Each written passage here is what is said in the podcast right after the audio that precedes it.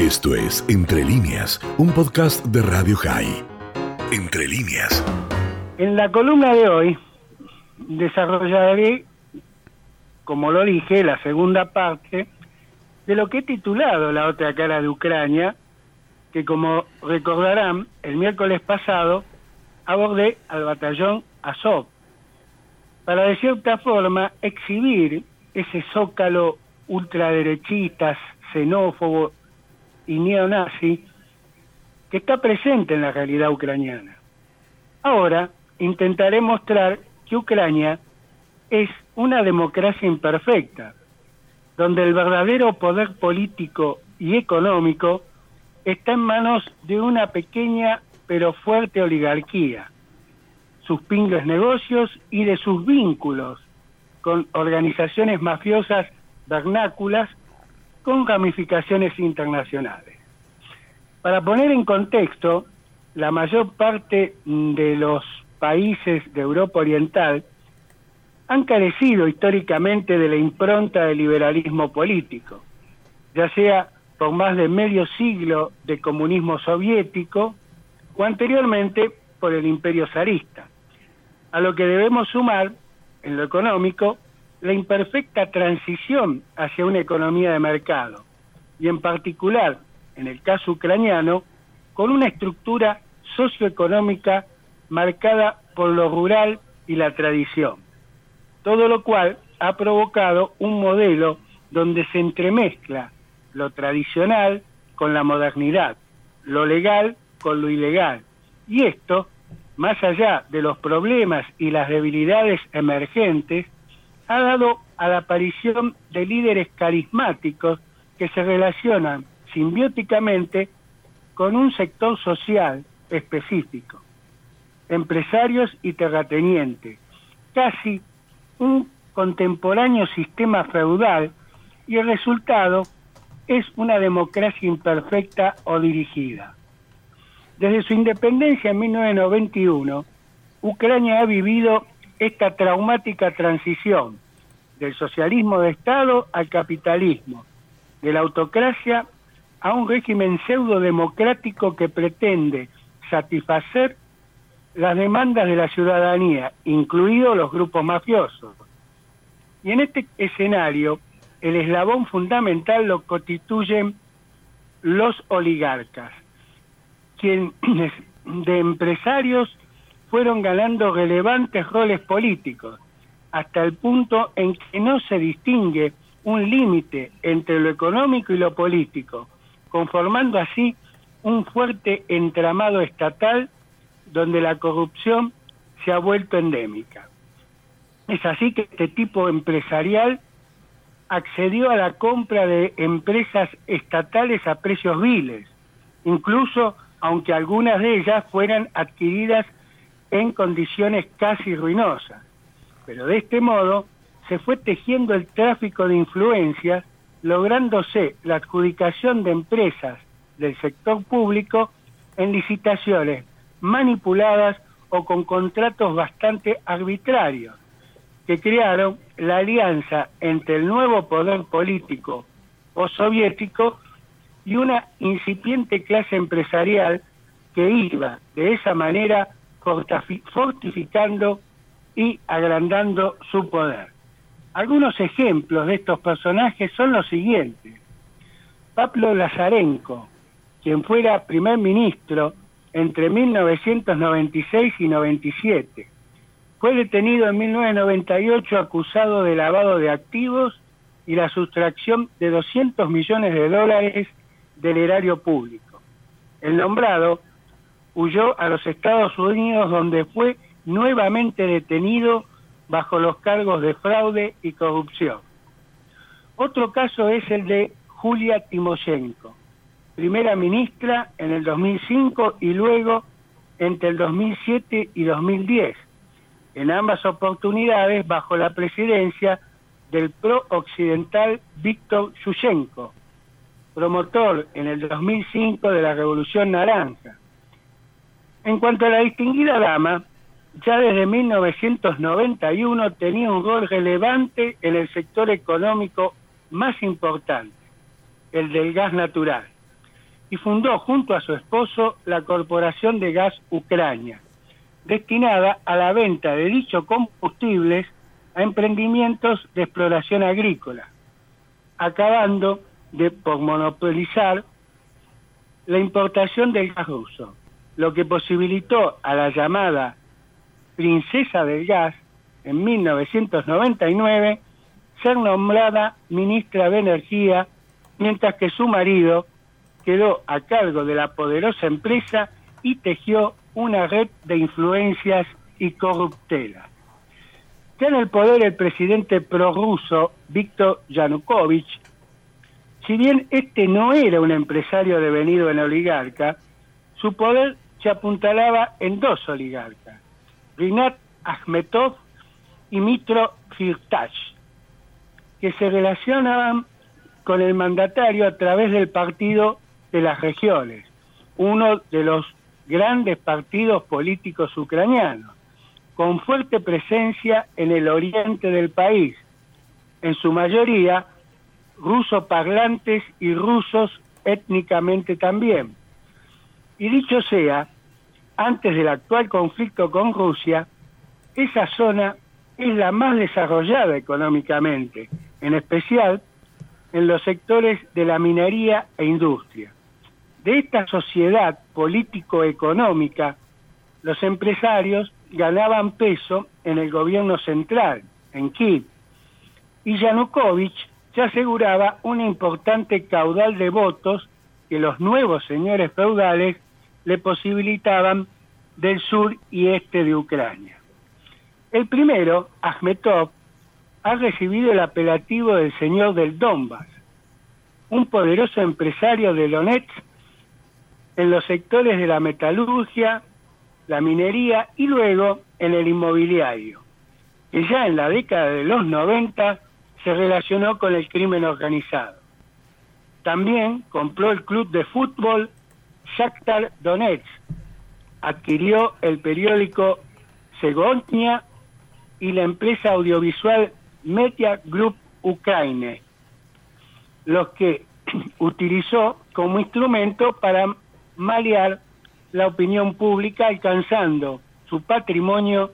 a unos 13 mil millones de dólares, sin olvidar que fue miembro del Parlamento por el Partido de las Regiones. El segundo, Firtash, ha estado más relacionado con el crimen organizado y se volcó al sector del gas, tanto como intermediario en la importación desde Turkmenistán, como también tras dudosas fusiones y compras de empresas, creó una de las más importantes de gas asociada con la rusa estatal Gazprom, que durante el gobierno de Yushchenko, cuando la princesa del gas, la ya nombrada Julia Timoshenko, era ministra de Energía, mantuvo una lucha por el monopolio del gas, triunfando la dama primero, pero con la llegada al poder de Yanukovych, la cosa se dio vuelta y Firtash se convirtió en el único importador. Sin embargo, ambos garantes del poder del presidente prorruso, tras los episodios de la Plaza de la Independencia, le retiraron su respaldo. Asmetov, que desde sus medios apoyaba al gobierno, pasó a un mensaje de consenso y moderado, mientras que Firtash pasó a apoyar al proeuropeísta Vitaly Klitschko. Y lo más que también hicieron otros oligarcas que tejieron las alianzas y acuerdos en el Parlamento para que se, se votara la destitución de Yanukovych. Incluso la mayoría de los 80 diputados del Partido de las Regiones que estaban en la nómina de Akhmetov y Firtash se aliaron a esto, lo que produjo que eh, más de dos tercios de la Rada Suprema o Parlamento aprobó la moción de censura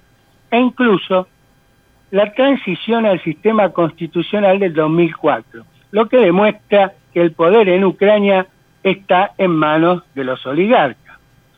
El siguiente presidente, el pro-europeo Petro Porochenko, ha recibido el apodo de Rey del Chocolate por haber iniciado su cuantiosa fortuna en el sector de la confitería,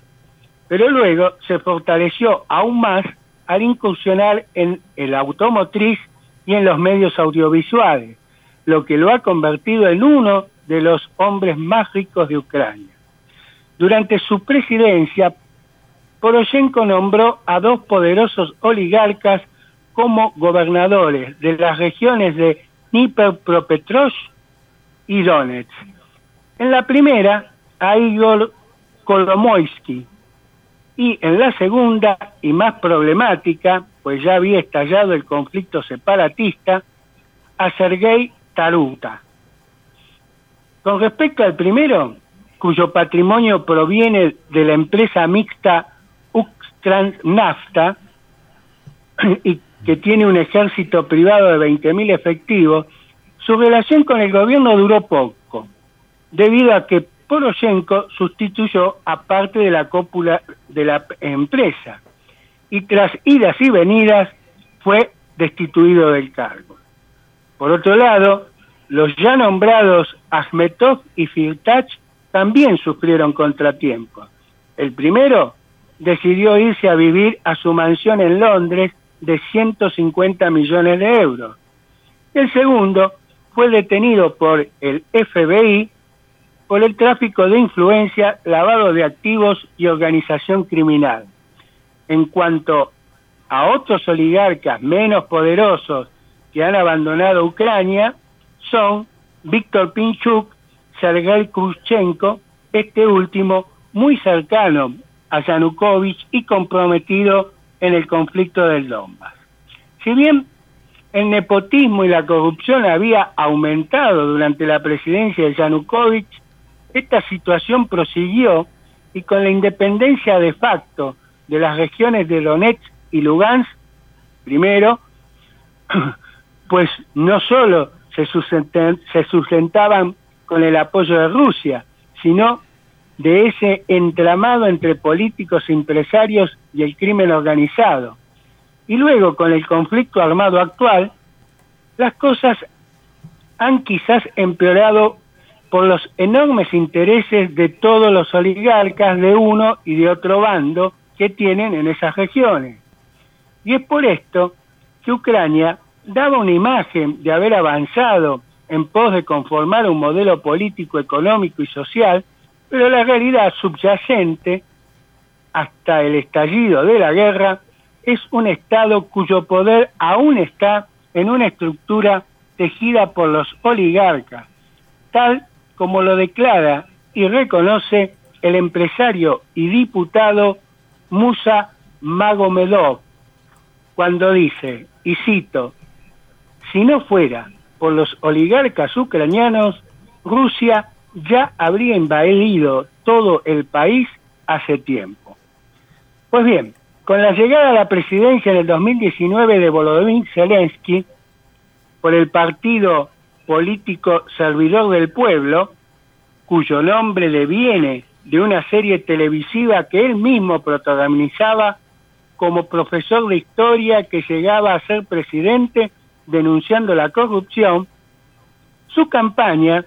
abogó por la transparencia,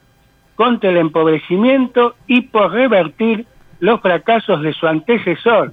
el ya nombrado rey del chocolate Porochenko, en cuanto al conflicto con los prorrusos en el Donbass. Y también, entre sus ejes programáticos, estaba acelerar el ingreso de Ucrania a la Unión Europea y a la OTAN. En el 2020 firmó un acuerdo stand-by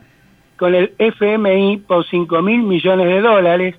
acordando con aquella entidad financiera internacional y con la Unión Europea iniciar una política de desoligarquización, aunque esto implicaba barrer con los empresarios que se enriquecieron con el remate del patrimonio público, en particular con aquellos oligarcas relacionados con Moscú, pero no así con los que están en el otro bando, tal como el nombrado Igor Kolomoisky, uno de los diez más ricos ucranianos, y que financió la campaña de Zelensky. Pues la realidad es que resulta inviable una política sin el financiamiento de estos modernos señores feudales, para quienes, junto a capitales extranjeros, han facilitado el poder de acceder a la compra de tierras a gran escala, algo que se materializó en una ley aprobada por el Parlamento a inicios de este año 2022, en una palabra, un gatoparlismo puro, proclamar un cambio para que nada cambie. Ahora bien, desde antes de su independencia, cuando Ucrania aún era parte de la ex Unión Soviética, la mafia ucraniana era una pieza más en la estructura del crimen organizado, tal como la mafia rusa, la mafia georgiana, la mafia chechena, la mafia armenia y la mafia azerbaiyana. Pero luego de 1991, los grupos criminales ucranianos son una mayoría, en su mayoría, empresas que operan independientes con conexiones internacionales e involucradas en distintas actividades ilegales, tal como la extorsión, trata de personas y prostitución, blanqueo de activos y fraude, tráfico de armas, el juego y un negocio lícito del que Ucrania es el epicentro mundial. La venta de bebés concebidos sea por subrogación de vientre o por adopción. Es así que las empresas detrás de esta actividad han multiplicado sus patrimonios sustancialmente, a un promedio de entre 40.000 y 60.000 euros por pareja. Y tomemos, por ejemplo, la empresa Biotexcom, que durante el 2020 gestionó más de 500 nacimientos. Pero detrás hay una triste realidad, la pobreza que venía creciendo antes del actual conflicto con Rusia y que hizo crecer el número de madres de alquiler como forma de apalear esa pobreza. Madres y bebés que no están amparados, porque Ucrania carece de legislación regulatoria, aunque la actividad comercial de gestación por sustitución y o de donación de óvulos es legal. Es decir, definitivamente es un negocio muy lucrativo para los empresarios, tan sombrío como rentable para que sea objeto de la mafia ucraniana, que por supuesto maneja lo vinculado a la venta de bebés de madres solteras, un mercado que ha crecido por la demanda de parejas que no desean esperar el tiempo de gestación o no poseen el dinero suficiente, pues en este mercado negro de bebés se paga menos del 50% de los valores que antes cité y del que la madre recibirá apenas unos miles de euros, que en muchos casos equivalen a meses de trabajo. Por el caso, tomemos que una cajera de un supermercado cobra 150 euros al mes. Es por todo esto que Ucrania es acusada como la tienda o la granja de bebés o el paraíso de vientres en alquiler low cost, ya que en la mayoría de los países miembros de la Unión Europea esa actividad es ilegal, algo que ha llevado al comisionado para los derechos del niño en Ucrania, Nicola Kuleva,